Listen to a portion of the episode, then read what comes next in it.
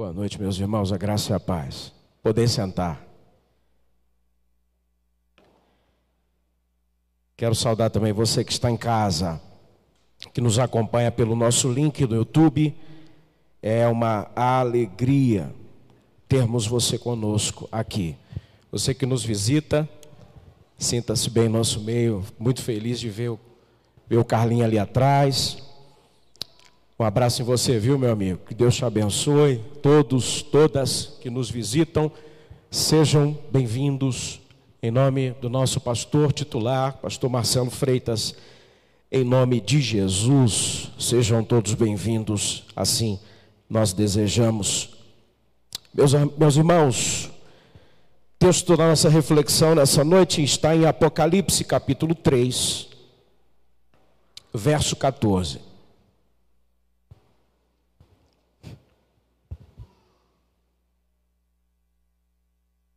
Apocalipse capítulo 3, versículo 14. Nós vamos ler este e outros textos na versão, nova versão transformadora, portanto. Apocalipse capítulo 3. Nós leremos uma porção deste verso. Mesmo sentado, acompanhe texto que recorto para a nossa reflexão, diz assim: Esta é a mensagem daquele que é o Amém, a testemunha fiel e verdadeira, a origem da criação de Deus. Esta é a mensagem daquele que é o Amém, a testemunha fiel e verdadeira, a origem da criação de Deus. Ó Deus, bendito, a tua palavra, Senhor, que mais uma vez se nos é aberta que em todo o teu poder e graça e bondade o Senhor nos fale ao coração, o Senhor sedimente em nossa vida, em nosso coração ainda mais a esperança tão grande, sublime esperança que há em Cristo. Amém. Meus irmãos, o tema da nossa reflexão, dando continuidade à abertura de missões nacionais que se deu no domingo passado, tempo em que é, favorecerá outras reflexões a respeito de é, esperança, portanto, é Cristo é a, no, é a nossa única esperança, Ele é o Amém. Cristo é a única esperança, Ele é o Amém.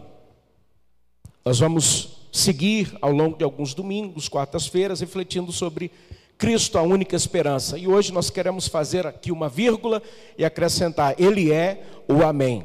A partir desta pequena porção do texto sagrado de Apocalipse, capítulo 3, é, versículo 14. Mas eu quero começar perguntando para você algo muito singelo. Hoje, será que você já se pegou é, vestido e arrumado e perfumado, mas sem ter aonde ir? Já se pegou vestido, arrumado, sem ter para onde ir? Essa pergunta aqui, eu penso que aparentemente ela seja inocente, mas ela reflete o coração da igreja de Laodiceia, especialmente nos momentos em que o apóstolo João escreve seu texto no Apocalipse. Vestida arrumada, perfumada, mas sem ter para onde ir. Isso com várias possibilidades de análise. Mas a mais significativa delas é uma igreja que não vive a chamada da convicção que precisa viver. Decididamente. Mas a pergunta é: será que sempre foi assim? Será que a igreja de Laodiceia sempre foi assim? O Joseph Benson foi um ministro metodista que escreveu, e foi muito profícuo naquilo que escreveu, ele, ele certa vez mencionou que Laodiceia ficava ao sul de Filadélfia, no caminho de retorno a Éfeso, porque as igrejas estavam em uma espécie de é, cinturão em forma circular na Ásia Menor, de modo que o progresso natural quem gostaria de percorrer as sete igrejas da Ásia, de modo que o progresso natural é, fosse de Éfeso a Esmirna, e assim por diante, na ordem em que as cidades são retratadas aqui no texto de Apocalipse. E provavelmente era a ordem em que o apóstolo João costumava visitar as igrejas. Considerando que João pastoreava as igrejas, diz Benson que havia uma igreja de tal forma florescente em Laodiceia nos tempos primitivos do cristianismo, que é evidente isso a partir da epístola de Paulo aos Colossenses, onde frequentemente existe ali a menção feita aos Laodicenses, bem como a partir da epístola de João. São textos riquíssimos que Paulo escreve aos Colossenses que dão mostra de como a igreja de Laodiceia era, dão mostras de como ela vivia. Por exemplo, texto de Colossenses, capítulo 2, do versículo 1 até o versículo 7, diz o seguinte: Eu quero que saibam quantas lutas tenho enfrentado por causa de vocês e dos que estão em Laodiceia, e por muitos que não me conhecem pessoalmente que eles sejam encorajados e unidos por fortes laços de amor e tenham plena certeza de que entendem o segredo de Deus, que é o próprio Cristo. Nele estão escondidos todos os tesouros de sabedoria e conhecimento. Eu lhes digo isso para que ninguém os engane com argumentos bem elaborados, pois, embora eu esteja longe, meu coração está com vocês e eu me alegro de que estejam vivendo como devem e que a sua fé em Cristo seja forte. E agora, assim como aceitaram a Cristo Jesus como Senhor, continuem a segui-lo. Aprofundem nele suas raízes e sobre ele edifiquem sua vida. Então sua fé se fortalecerá na verdade que lhes foi ensinada, e vocês transbordarão de gratidão. E depois, mas ao final da sua carta aos Colossenses, no capítulo 4, já a partir do versículo 12, o apóstolo Paulo fazendo menção a Epáfras, até o versículo 20, é, do versículo 12 ao versículo 17, o apóstolo Paulo escreve assim, capítulo 4: Epáfras, que é um de vocês, servo de Cristo Jesus, lhes envia saudações. Ele sempre ora por vocês com fervor, pedindo que sejam maduros e plenamente confiantes de que praticam toda a vontade de Deus. Posso lhes assegurar que ele tem se esforçado grandemente por vocês e pelos que estão em Laodiceia e em Herápolis. Lucas, o médico amado, lhes envia saudações, assim como Demas. Mandem minhas saudações aos nossos, a nossos irmãos em Laodiceia e também a ninfa e a igreja que se reúne em sua casa. Depois que tiverem lido esta carta, enviem-na à igreja em Laodiceia, a fim de que eles também possam lê-la. E vocês leiam a carta que escrevi para eles. E digam a Arquipo, cuide em realizar o ministério que o Senhor lhes, lhes deu. Que o Senhor lhe deu, perdão. Meus irmãos, nós temos aqui, são é, recortes de propósito que eu faço aqui para que nós percebamos o apreço que o apóstolo Paulo tinha por esta comunidade, pela comunidade Laodiceia, mas que não será central na nossa reflexão, senão para que os irmãos vejam que esta igreja, sim, um dia brilhou, um dia foi sim florescente, um dia foi sim relevante na sociedade a qual estava inserida. E por que nós queremos é, dizer isso? Que nós não teremos como centro as características da igreja de Laodiceia, porque nós queremos nos ater ao nosso tema. O nosso tema, Cristo, a nossa única esperança, que Ele é o Amém. Texto qual nós lemos aqui de Apocalipse 3, 3, 14. Esta é a mensagem daquele que é o Amém, a testemunha fiel e verdadeira, a origem da criação de Deus. De modo que os nossos olhos se voltem para a grande verdade que é, existe nessas palavras e que a nossa leitura de todas as coisas seja feita a partir desta perspectiva, é, tanto para o nosso bem como para a nossa esperança. Tanto quanto para o nosso bem viver aqui, quanto para a nossa esperança eterna. Por isso nós queremos nos concentrar assim, na expressão que é uma das grandes expressões títulos de Cristo, das, eh, da grande teologia cristológica que há em todo o Novo Testamento. Nós queremos nos concentrar nesse texto aqui para que eh, possamos aprender algumas verdades e aprofundá-las na nossa vida. Portanto, nós consideramos, meus irmãos, o texto de Apocalipse e nós reconhecemos o texto do Apocalipse que, entre todas as perspectivas teológicas, a escatologia é que é o, o, tema central do Apocalipse, a escatologia como a perspectiva mais pastoral de todas as perspectivas, considerando que existem muitas a perspectiva teológico histórica, a perspectiva teológico mais dogmática, com todas as suas ramificações. Nós temos a perspectiva teológica é, mais, vamos assim dizer, mais espiritualista, voltada para as mulheres, de toda forma. Mas a escatologia é aquela que é a mais pastoral. Por quê? Porque ela simplesmente mostra de modo muito especial que o fim influencia no presente. É, de tantas maneiras, de tantas formas, que a verdade do Evangelho pode sim ser é, encontrada, pode ser constatada, pode ser vivenciada nessa vida. Mas note bem o que eu estou dizendo. Nós adotamos aqui agora essa visão, essa perspectiva escatológica, porque nós reconhecemos, como cristãos que somos, que a escatologia, pela sua perspectiva é, e a sua característica pastoral, ela consegue fazer com que nós vejamos o fim e percebamos que este fim afeta o presente. Eu espero que nós estejamos na mesma página. Porque se a gente não entende isso, a gente vai viver um presente cambaleante, um presente sem é, muito fundamento, porque o fim vai ser algo inócuo, vai ser algo é, que se deixa para viver quando o fim chegar. Deixa a vida me levar.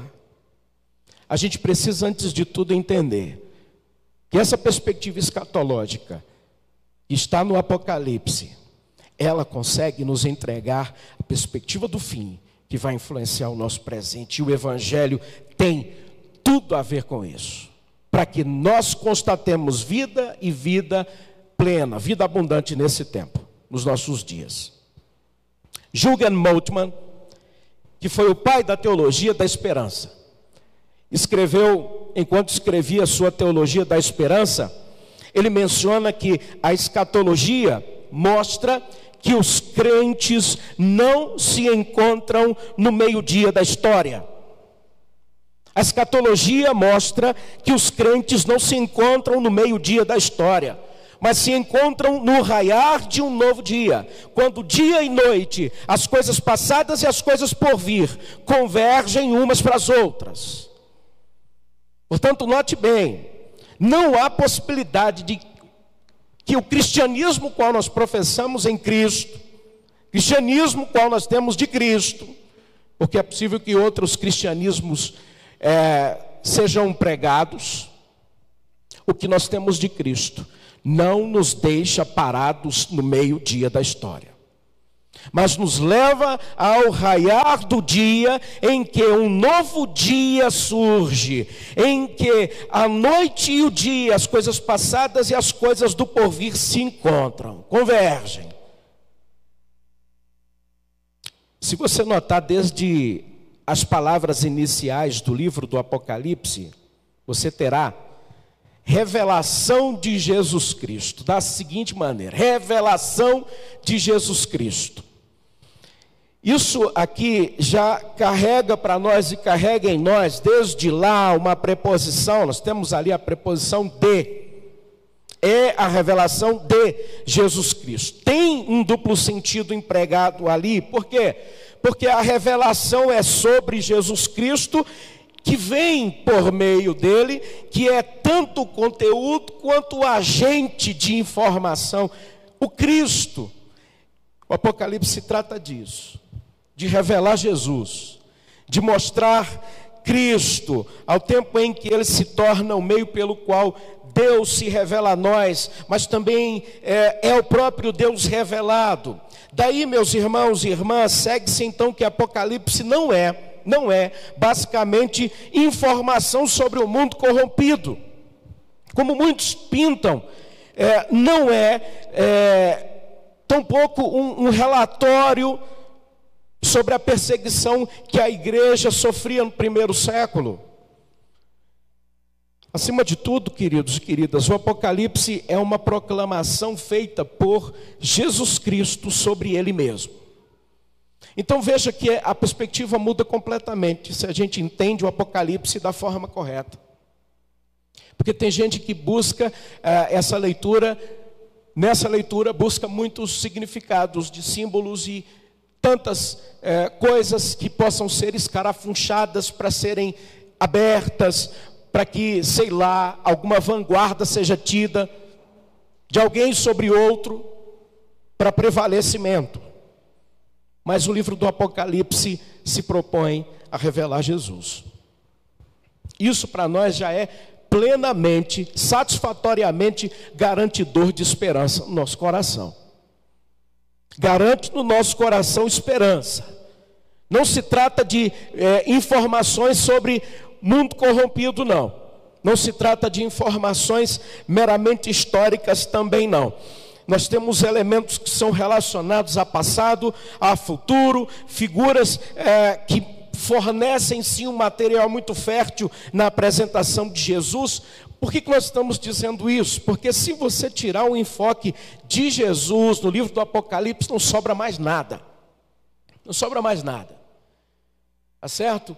precisamos entender todas as coisas a partir de Cristo, precisamos ler todas as coisas a partir de Jesus, porque se você notar, antes da visão, João estava exilado, João estava sozinho, ele estava numa ilha presídio, ele estava afastado das suas igrejas por um decreto de um, de um governador ímpio romano, Domiciano, século I, é, no, no finalzinho do século I, portanto, é, Roma era o poder em ascensão, queridos, queridas. Roma era o poder que estava é, em destaque, dominando tudo e todos. O Evangelho, naquele momento, se mostra uma investida fraca, uma investida débil. E o que acontece com quem prega o Evangelho? Isso que aconteceu com João. Ele está preso por causa da pregação do Evangelho. Que, que nós estamos falando que o Evangelho se mostra uma investida ineficiente contra o mal inexorável? Porque nós estamos dizendo que Roma prevalece pela mão de Domiciano, em que crentes, homens e mulheres são presos, calados, são postos segregados, para que esse Evangelho não tenha de fato o brilho que ele precisa ter entre todas as pessoas e todas as nações. Mas a questão que eu quero lhe propor, queridos e queridas, é que isso não é, de fato, não é algo que se mostra pontual naquele momento. Porque se você notar bem, nós temos uma primeira geração de crentes que nasce com a profusão do Espírito Santo. O Espírito Santo é derramado sobre a igreja nascente em Atos dos Apóstolos. Nós temos isso de forma muito vívida, mas uma geração se passa Duas gerações se passam e a euforia do Pentecoste, é, os cristãos que estavam eufóricos, as missões acontecendo, as pessoas estavam pregando o Evangelho para além dos muros de Jerusalém, Samaria, Antioquia. E acontece que passam-se uma, duas gerações e os cristãos caem em descrédito.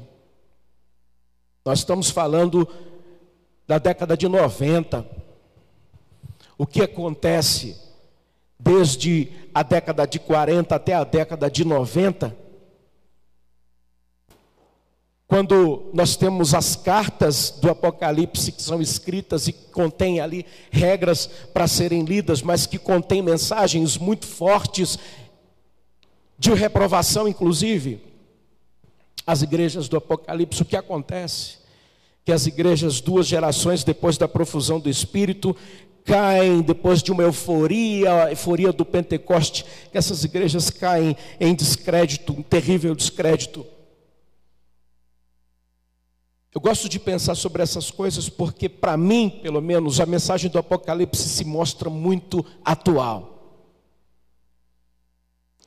E se acontece o que acontece no intervalo de tempo de pouco mais de 60 anos, pouco mais de 50 anos, o que não poderia acontecer no intervalo de mais de dois mil, mais de dois mil anos? O que não poderia acontecer com a igreja do Senhor nesse tempo? Meus irmãos, tudo o que João havia crido e tudo o que ele pregava diante das evidências estava caindo. Porque Domiciano estava prevalecendo. Então, sem que nada mudasse, nem Roma, nem na Ásia de modo geral. Nenhuma revolução derrubou o governo romano. Ele acabou se refazendo, adquirindo tentáculos, adquirindo mais poder, mais domínio.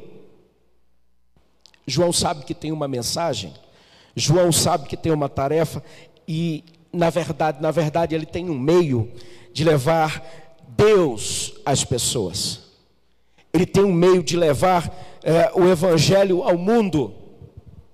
E a diferença entre o prisioneiro e o pastor João é a visão da realidade de Cristo que ele tem.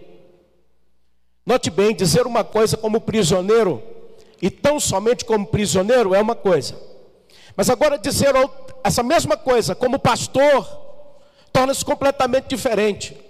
Então, quando eu digo que tudo quanto ele pregava relativamente à sua posição de prisioneiro, na verdade, na verdade, leva sim as, é, ao caos, leva sim as pessoas ao descrédito, leva sim as pessoas a estarem desestimuladas. Mas quando eu digo essa mesma coisa, que é um pastor quem prega, esse pastor, queridos, queridas, ele não é alimentado por aquilo que os seus olhos veem, ele é alimentado por uma esperança, porque tão somente o pastor se alimenta da visão da realidade de Cristo. O pastor João se alimenta da visão, da realidade de Cristo. E o desenho da nossa reflexão está ancorado exatamente nisso aqui. Que o pastor João está ancorado, ele está, que sua, os seus olhos, a sua visão está posta na realidade de Cristo. Veja só, eu, eu não sei que tanto de caos você tomou em copos até aqui, em jarras, tá certo? Eu não sei. Eu não quero diminuir o que provavelmente é muito grande na sua vida, imenso, mas eu quero hoje falar sobre esperança. Eu quero hoje falar para você o que eu sei sobre esperança. Que o Espírito Santo sopra sobre um povo sobre uma população perdida, sobre uma população que é virada no caos, e estabelece um povo de Deus, estabelece uma igreja. É o que o Espírito faz. O Cristo, que é o Cristo vivo, define cada uma dessas sete igrejas. É o Cristo vivo que define todas as que se seguem até os dias de hoje. É o Cristo vivo que define a vida dessas igrejas. Uma igreja, portanto, só existe em relação a Jesus. Ele as define, ele as cria. Isso é esperança. Porque fora dele, fora de Jesus, essa igreja tem localização. Ela tem ela tem até uma placa bonita. Mas fora dele, ela é destituída de identidade. Fora de Jesus, essa igreja não tem identidade. E note bem, a, a congregação de Éfeso adquire sua identidade, como o próprio texto diz. Se você abrir sua Bíblia e acompanhar comigo nas cartas que são escritas às sete igrejas, você verá, verá que a igreja adquire identidade a partir de Jesus a partir do Cristo vivo. A igreja de Éfeso adquire sua identidade daquele que tem as sete estrelas em sua mão direita e anda entre os sete candelabros de ouro. A igreja de Esmirna adquire sua identidade daquele que é o primeiro e o último, que morreu e que tornou a viver. A igreja de Pérgamo adquire sua identidade daquele que tem espada afiada de dois gumes. A igreja de Tiatira adquire sua identidade daqueles cujos olhos são como chamas de fogo e os pés como bronze reluzente. A igreja de Sardes adquire sua identidade daquele que tem os sete espíritos de Deus e as sete estrelas. A igreja de Filadélfia adquire sua identidade daquele que é santo, que é verdadeiro, que tem a chave de Davi. Aquele que é, é o que é o que abre e ninguém pode fechar, e o que é, fecha e ninguém pode abrir. E a igreja de Laodiceia adquire sua identidade do Amém da testemunha fiel e verdadeira, do soberano da criação de Deus. Será que você pode pensar nesse momento, nessa pergunta que eu vou lhe fazer: existe igreja sem Cristo? Meus irmãos, essa é a característica única da igreja. A identidade que a ela é conferida por Cristo e a vida em comum que é estabelecida pelo Espírito. Não existe vida sem Cristo, vida de igreja sem Jesus. E a verdade máxima é que, separados de Cristo, o Cristo que é revelado a nós nessa visão aqui, nós não passamos de uma sociedade de, de almas piedosas e às vezes nem tão piedosas assim, né? Separados de Cristo. Nós somos apenas pessoas que intentam fazer algumas coisas boas. E às vezes a gente não consegue fazer o básico da bondade diária. Além disso, é, embora todas essas igrejas aqui que nós elencamos, que estão no texto do Apocalipse, Embora essas igrejas recebam sua identidade de Cristo, cada uma delas vai receber só uma parte, só um elemento da visão.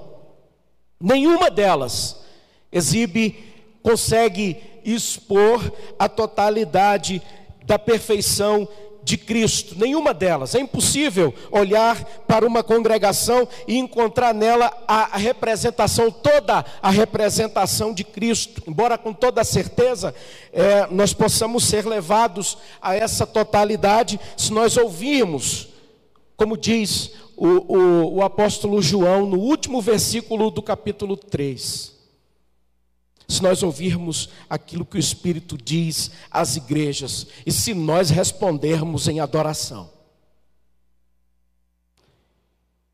Nós não aprenderemos, nós não seremos a totalidade daquilo que Cristo deseja, se nós olharmos para uma igreja só, dessas do Apocalipse. Mas se nós ouvirmos o que o Espírito diz às igrejas, nós aprenderemos porque nós vamos responder à altura, vamos responder em adoração, vamos responder e nós entenderemos a plenitude. Não se trata de uma igreja, mas se trata de um conjunto, se trata de um reflexo, de uma imagem perfeita que só toma perfeição se estiver totalmente vinculada a Cristo. Portanto, nós não queremos enfatizar as características negativas da igreja de Laodiceia, gente. Não é o objetivo. Nós queremos olhar para Jesus. Nós queremos olhar para esse título maravilhoso que dá identidade à igreja de Laodiceia. Se nós formos olhar para Éfeso, para Esmirna, para Sardes, para Tiatira, para Laodiceia, com tudo quanto havia de possibilidade de correção, nós vamos sim reconhecer, nós precisamos também de correção. Mas é possível que a gente encontre tão menos fruto em termos de edificação do que se nós efetivamente olharmos para Jesus e termos em Jesus a visão da realidade plena de todas as coisas. Porque se a gente lê tudo a partir de Cristo, meus irmãos, nós seremos espirituais como é, dificilmente já se viu. Por isso eu não quero elencar as mazelas da igreja de Laodiceia, que são muitas, que são talvez, talvez não, com certeza, é a igreja mais reprovável das sete igrejas das quais o apóstolo João endereça suas cartas. Mas nós não queremos olhar para necessariamente para a conduta, mas nós queremos olhar para o Cristo e para essa verdade máxima que separado de Jesus, nós não somos igreja. Isso serve para afirmar o nosso presente, mas serve também para nos dar esperança futuro. Muitos não percebem que, que existem vozes de trombeta arrebatadora ressoando nas alturas e profundidade de glória. Muitos não percebem que o fato de estarmos vinculados com Cristo é por demais elevado, é por demais grandioso. Muitos não percebem, porque muitos só conseguem ouvir os resmungos, muitos só conseguem ouvir os gemidos seus próprios e daqueles que estão na proximidade. Muitos não conseguem ver a glória de Jesus que está sobre a igreja, mas aqueles que se dão conta de tudo isso, acabam buscando em Cristo a cura para todos os seus males. Acabam buscando em Jesus, que é o Salvador, que coloca os dedos nos ouvidos de todos quantos precisam e diz: Efatá, abra-te, porque é o Espírito que tem algo a dizer às igrejas. É o Espírito que tem algo a dizer às igrejas. E meus irmãos, note no texto que, enquanto nós lemos os versos, enquanto nós temos aberto aí o texto da perícope, que vai do capítulo do versículo 14 até o versículo é, 21, nós temos que se segue aí uma regra para nós, nós lermos as cartas escritas às sete igrejas. Nós temos regras e a gente precisa, de certa forma, obedecê-las. É, aparece entre a abertura com a identificação desse título cristológico de Cristo, esse título dessa identificação cristológica aqui, que é a nossa ênfase de reflexão, e o chamado final do Evangelho para ouvir, aqueles que têm ouvidos para ouvir, que ouçam o que o Espírito diz à igreja, existe uma mensagem individualizada aqui, para cada uma é, das sete igrejas. É um conteúdo muito diferente, é um conteúdo que difere de uma para outra, mas há um esboço comum que serve a um propósito. Mas é, nós precisamos entender o que é que isso fornece para nós, para a gente poder entender como é essa regra. Primeiro, fornece orientação espiritual a um povo que é chamado para viver pela fé em um mundo, mas sem ser do mundo. Portanto, a primeira regra é essa. Esse texto fornece orientação espiritual para um povo que é chamado a viver pela fé em um mundo, mas sem ser do mundo. E aí você tem aqui um desdobramento disso, que é um comentário positivo, daqui a pouco existe uma disciplina de correção, e em terceiro lugar existe uma promessa que é uma promessa motivadora. Mas em duas igrejas, a igreja de Sardes e a igreja de Laodiceia, não vai aparecer a palavra de afirmação, algo positivo que se diga dessa igreja. E em uma, a igreja de Esmirna, vai faltar a palavra de disciplina. A não ser por isso, nós teremos a orientação espiritual em é, três partes, em todas elas. Nós teremos, é, como lhes disse, a nossa identificação cristológica é a nossa ênfase aqui. Por quê? Porque Cristo é a nossa única esperança. Ele é o Amém, Ele é a perspectiva a qual nós precisamos para lermos todas as coisas e estarmos de forma inequívoca, lendo e discernindo tudo. É, esse texto de Apocalipse diz: Esta é a mensagem daquele que é o Amém, a testemunha fiel e verdadeira, a origem da criação de Deus. Eu escrevi aos irmãos na pastoral deste domingo, acredito que os irmãos receberam pelo WhatsApp. Essas são palavras de Jesus, fiz questão de deixar isso bem claro lá. São palavras de Jesus. E eu escrevi que sempre que Jesus utiliza em seus ensinos, ele se valia é, de modo especial no Evangelho de João, que o Senhor Jesus se valia da expressão em verdade vos digo, ou em verdade, em verdade vos digo, que ele proclamava do grego amém, amém. É, ele fez isso pelo menos 25 vezes no Evangelho de João. Ele pronunciou em verdade, em verdade vos digo. E toda vez que o Senhor Jesus fez isso, ele preparava a audiência dele para algo por demais profundo, digno de aceitação, digno de obediência, que seria dito em seguida. Em verdade, em verdade vos digo, e algo profundo era anunciado. No grego ele dizia amém, amém. E pertencia à tradição, meus irmãos e irmãs, que alguém fizesse uma afirmação e outra pessoa de um nível hierárquico superior pudesse confirmar essa afirmação, aquilo que estava sendo dito, sendo verdade. A pessoa de nível superior afirmava dizendo amém. É verdade. Assim é. Está certo isso.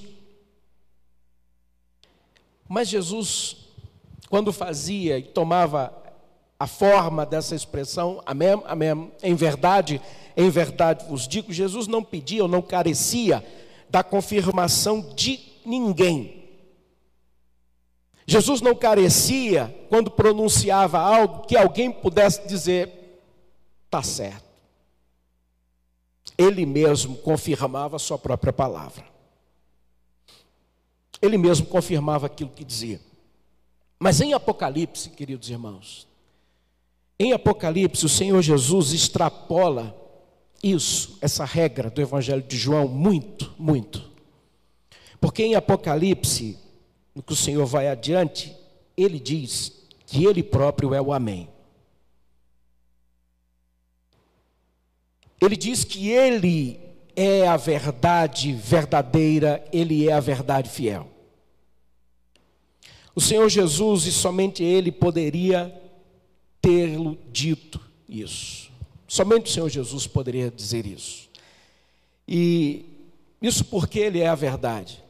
Isso porque Ele é o meio pelo qual todas as coisas foram feitas e foram consumadas. Tá certo?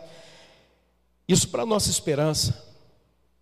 Somente o Senhor Jesus poderia dizer que Ele é o Amém, que Ele é a verdade que Ele é a confirmação de todas as coisas pelas quais Deus criou todas as coisas, Ele é ah, o governo pelo qual Deus criou todas as coisas, que é a tradução correta para a expressão do versículo que segue.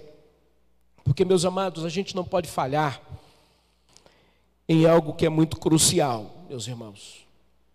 Nós não podemos falhar na visão da realidade de Cristo para lermos todas as coisas. A gente não pode falhar nisso. A igreja de Laodiceia adquire sua identidade do Amém, da testemunha fiel e verdadeira, do soberano da criação de Deus, aquele por quem Deus cria todas as coisas. Mas a igreja de Laodiceia falha e vive como se fosse avaliada pela sua contribuição à sociedade. A igreja de Laodiceia falha e vive como que é, pelo seu próprio potencial, tá certo? Por isso não existe constância na igreja de Laodiceia. Nós não podemos perder a visão de Cristo, nós não podemos perder a maravilhosa titulação que nos caracteriza, nós não podemos perder isso. E quando a gente fala que essa mensagem é a mensagem do Amém. Todas as demais coisas precisam se ajustar, se colocar de pé para responder à altura desta mensagem gloriosa. Todas as demais coisas, de modo muito especial, todas as pessoas. Precisam se colocar de pé, precisam ajustar-se os ombros, as condutas, os pensamentos, os sentimentos, para responder à altura, porque a mensagem quem dá é o fim de todas as coisas, que ressignifica o presente, que traz toda uma novidade para o presente que traz toda uma orientação. Que orientação, meus irmãos? Que orientação! Que traz uma profunda consciência dessa bendita salvação desde já. Porque entre todas as perspectivas teológicas, a gente opta pela pastoral escatologia, para a gente poder olhar o fim, porque ele diz que ele é o fim, o amém, a verdade plena e entendermos que esse presente aqui tem a sua valia, porque o Evangelho pode ser constatado, pode ser vivenciado, pode ser pregado, pode sim ser é, de fato proclamado para a transformação de tantos, tantas homens e mulheres. Eu quero caminhar para finalizar essa reflexão, pedindo que você considere comigo que quando Cristo assume esse título, quando Cristo assume esse título, quando ele se diz o Amém para a igreja de Laodiceia, ele pode descrever exatamente quem nós somos, quem é a igreja. Note na sua Bíblia, no capítulo 3, no versículo 15, está escrito assim: Eu sei tudo que você faz, você não é frio nem quente. Desejaria que fosse um ou outro. O Senhor Jesus conhece a igreja. Quando Cristo assume este título, a igreja de Laodiceia, ele pode envolver sua igreja para que ela aceite o seu conselho de forma tão mais pronta. O versículo 18 diz assim: eu o aconselho a comprar de mim ouro purificado pelo fogo, e então será rico. Compre também roupas brancas, para que não se envergonhe de sua nudez, e colírio para aplicar nos olhos, a fim de enxergar. Quando Cristo assume este título, o qual ele entrega à igreja de Laodiceia e que dá à igreja de Laodiceia a sua identidade, ele assegura que a igreja pode ter certeza da sua proximidade, da proximidade da sua vinda. Porque o versículo 20 diz assim: preste atenção, eu estou à porta e bato. Se você ouvir a minha voz e abrir a porta, entrarei e juntos faremos uma refeição como amigos. Quando Cristo assume este título, quando ele diz que é o Amém, a igreja de Laodiceia, ele fornece a fé ao seu povo. Cristo fornece o despertamento ao seu povo. Cristo impulsiona e fortalece a esperança, a expectativa de felicidade, conforme ele mesmo prometeu ao seu povo. E o versículo 21 do capítulo 3 diz: O vitorioso se sentará comigo em meu trono assim como eu fui vitorioso e me sentei com meu Pai em seu trono.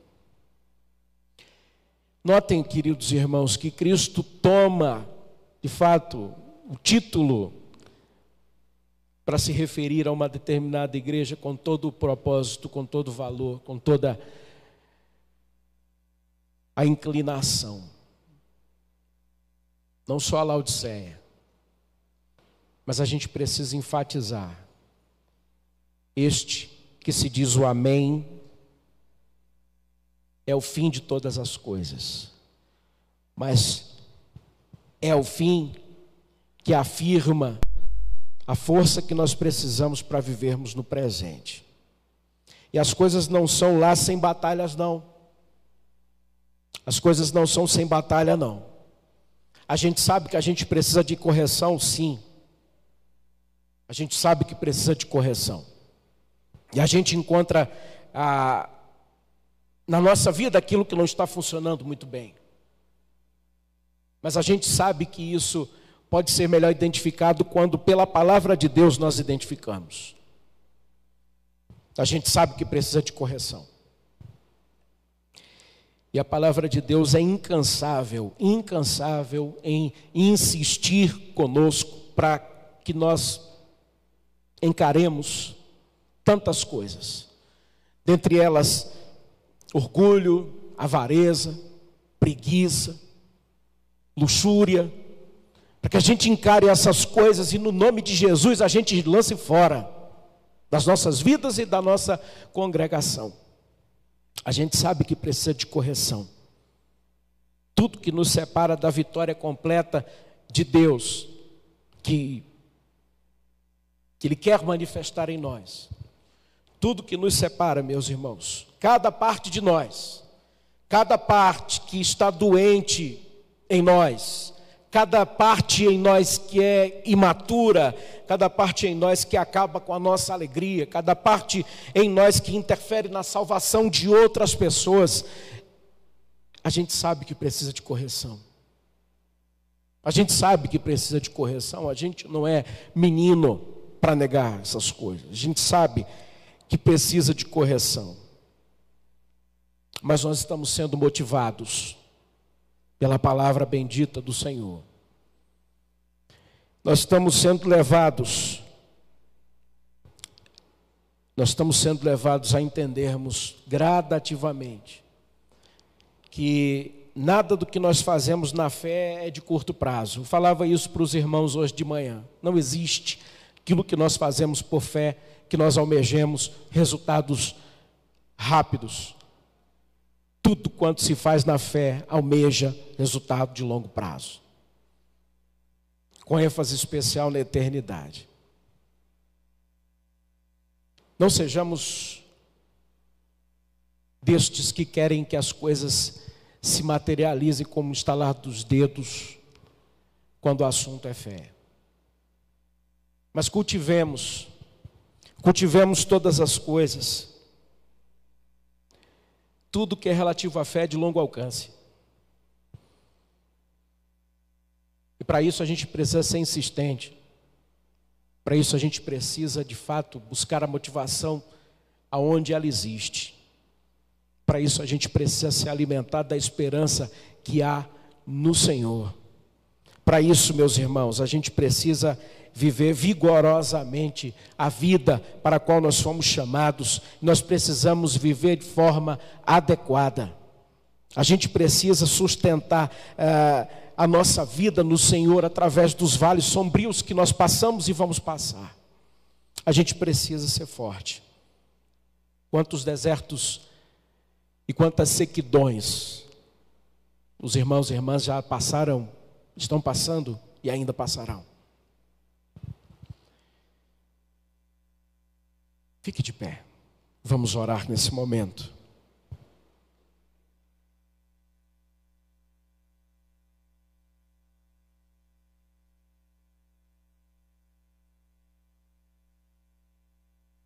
Feche seus olhos. Nós vamos orar nesse momento.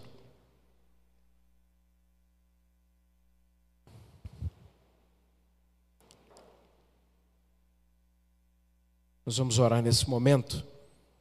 Mas eu preciso lhe perguntar se você quer florescer em tempos de dificuldade.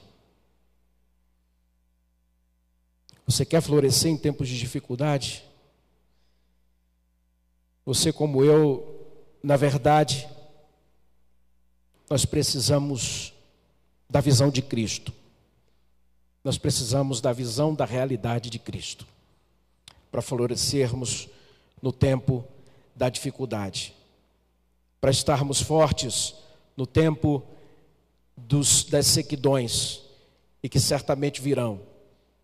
A gente precisa buscar a nossa força e a nossa vida no Senhor, que nos ajudará, certamente nos ajudará. Você precisa se entregar à palavra. Você precisa se entregar ao Espírito para que os seus olhos sejam abertos para que o seu caminho seja aplanado, para que você veja que o fim, na verdade, está sendo dito neste exato presente no qual nós vivemos. Mas não sem muitas batalhas. Rousseau Chad disse certa vez que muitas vezes os soldados voltavam das batalhas sem braços, sem pernas, com seus olhos furados, mas voltavam em triunfo. As marcas do ministério ficarão em seus corpos, no coração, na alma. No grande dia do Senhor, o grande general passará em revista as tropas e nós estaremos lá, feridos, marcados, mancos, sangrando, mas finalmente nós estaremos lá. Nós estaremos lá, diante do Senhor, aquele que é o Amém, que nos dá identidade. Deseja que nós vivemos vigorosamente a vida que Ele nos deu. Pai bendito, querido Deus, louvamos o Teu santo nome por Tua tão grande salvação. E nesse tempo, ó Deus e Pai, que nos é favorecido refletirmos sobre a esperança que há em Cristo. Nós queremos, Senhor, entendendo tudo quanto nos foi dito, nós queremos reafirmar que a gente precisa de olhos novos. A gente precisa, Senhor, de corações novos. A gente precisa de uma vida nova. A gente precisa da afirmação da tua voz, da nossa esperança. A gente precisa, Pai bendito, da tua correção. Tua palavra diz que tu corriges aquele que tu amas. Nós queremos, Senhor meu Deus, e desejamos ser fortalecidos para vencermos as dificuldades do tempo presente. Sim, mas antes disso, Senhor, nós queremos ter a visão da realidade de Jesus. Porque ainda que nós sejamos lançados em prisões, em cadeias de qualquer ordem, que seja por causa da pregação do teu evangelho, que nós tenhamos a visão pastoral necessária para admitirmos, ó Deus bendito, que nós recebemos identidade a partir do próprio Cristo. E isso é invariável. Isso não varia. Nós recebemos a partir de Jesus a força e a virtude e a capacitação para sermos igreja, para vencermos em esperança, para estarmos confiantes no Senhor. Oh Deus bendito, quantos e quantas nesses dias têm desistido, têm largado mão frente a algumas correções que têm recebido. Quantos e quantas, ó Deus amado, têm estado cabisbaixos, frustrados, porque as suas coisas de curto prazo não têm funcionado. E alguns outros, tão bem intencionados, têm dito que falta fé. Pai bendito, ajuda o teu povo, ajuda os ouvidos e os olhos Abre os nossos ouvidos para que nós ouçamos o que o Espírito diz à igreja. Abre os nossos olhos para que vejamos e entendamos a realidade de Cristo e assim discernamos todas as coisas. Para que a nossa esperança seja afirmada cada vez mais. Oh Deus, ajuda o teu povo, Senhor. Ajuda todos nós e cada um, ó Deus, a que nós nos entreguemos à tua santa palavra, ao teu espírito, para que assim nós tenhamos esperança. Porque Jesus é a nossa esperança. Jesus é o amém da igreja.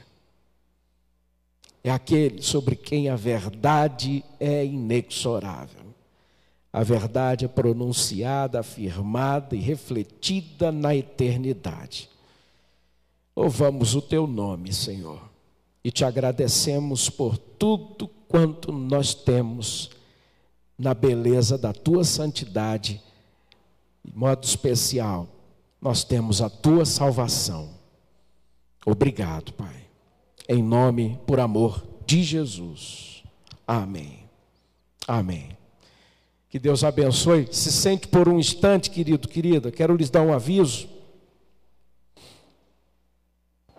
Quero fazer algumas ênfases aqui de alguns avisos. E depois nós faremos a última oração, a oração final com a bênção dos apóstolos.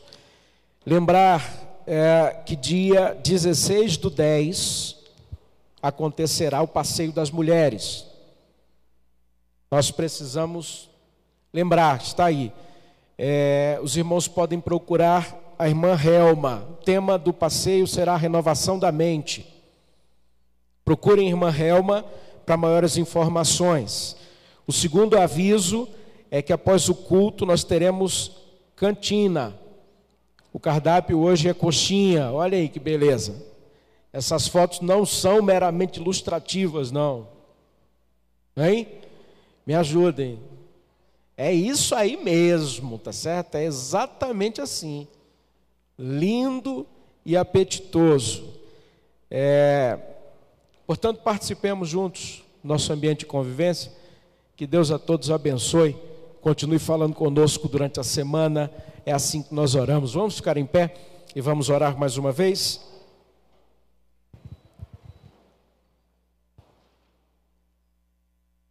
Pai de amor, nosso Deus e Pai, nós queremos te bendizer, te agradecer por tua tão grande salvação. Te engrandecer e te agradecer pela liberdade que nós temos em Cristo, nos reunirmos, proclamarmos o teu evangelho e edificarmos e sermos edificados. Obrigado, Senhor, meu Deus, por mais essa noite agradável juntos aqui. Dá-nos uma semana de paz e que o amor de Deus, o Pai, a graça bendita, salvadora e redentora do Senhor Jesus e as doces consolações e a comunhão do Espírito Santo estejam conosco, conosco permaneçam, agora e para sempre. Amém. Deus a todos abençoe numa semana abençoada de paz.